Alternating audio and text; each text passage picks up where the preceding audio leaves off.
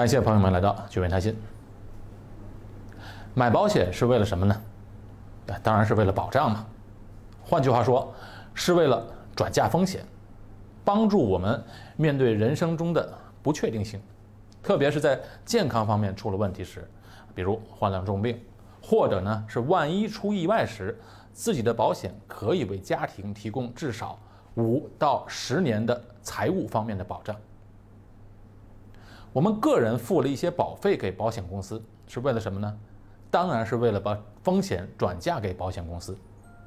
可是，如果万一保险公司倒闭了，那该怎么办呢？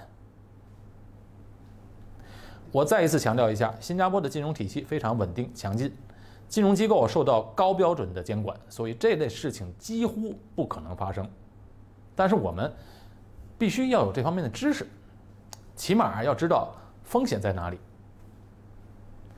如果万一保险公司倒闭了，哎，这种情况真真实实存在的。比如在二零零八年全球金融危机的期间，有很多比较大的公司几乎倒闭，所以这个风险呢，的确是有的。要不是美国政府救市，最终很有可能在新加坡有些大的保险公司会并购另外一些保险公司。因为新加坡的金管局可以指示新加坡的存款保险公司，把破产的业务转移给另外一家保险公司，而保单和客户是保险公司最大的资产。一旦发生，呃一些保险公司维持不下去的情况下，其他的保险公司也有这个意愿接手，以扩大自己的实力和市场占有率。这个呢和中国的金融市场上的管理方法是类似的。一旦发生这种情况，会让其他的保险公司收购发生问题的保险公司。那我们再做一个假设：假如万一发生了最最极端的情况，没有保险公司愿意接手的话，那这样的情况怎么办呢？哎，这时候呢，金融管理局可能会采取终止的方法。什么叫终止的方法呢？就是业务终止了嘛。新加坡存款保险公司就会接管破产的业务，投保人可以继续受到保障，直到保单到期为止。那这些保单仍然有效，可以继续进行索赔，但是是有条件的。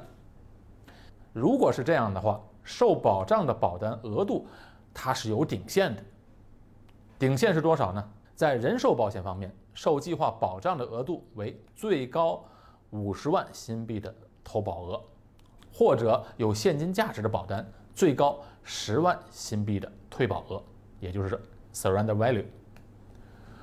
那如果你在同一家保险公司买了多份个人人寿保险的话，他们只会共享这个顶线，也就是说你在同一家买的保单，它一共只能享有。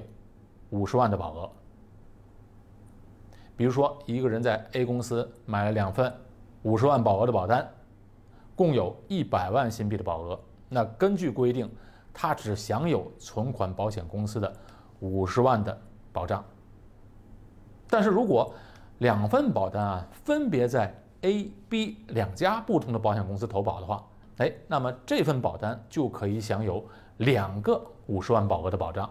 那这样的话呢？投保人他就没有损失。好，刚才我所讲的，如果朋友们有任何的疑问，可以联系我的公众号或者 Facebook“ 俊美谈心”，或者呢微信号汉语拼音谈心横杠二。作为个人呢，最好的投资方式是分散，分散掉风险。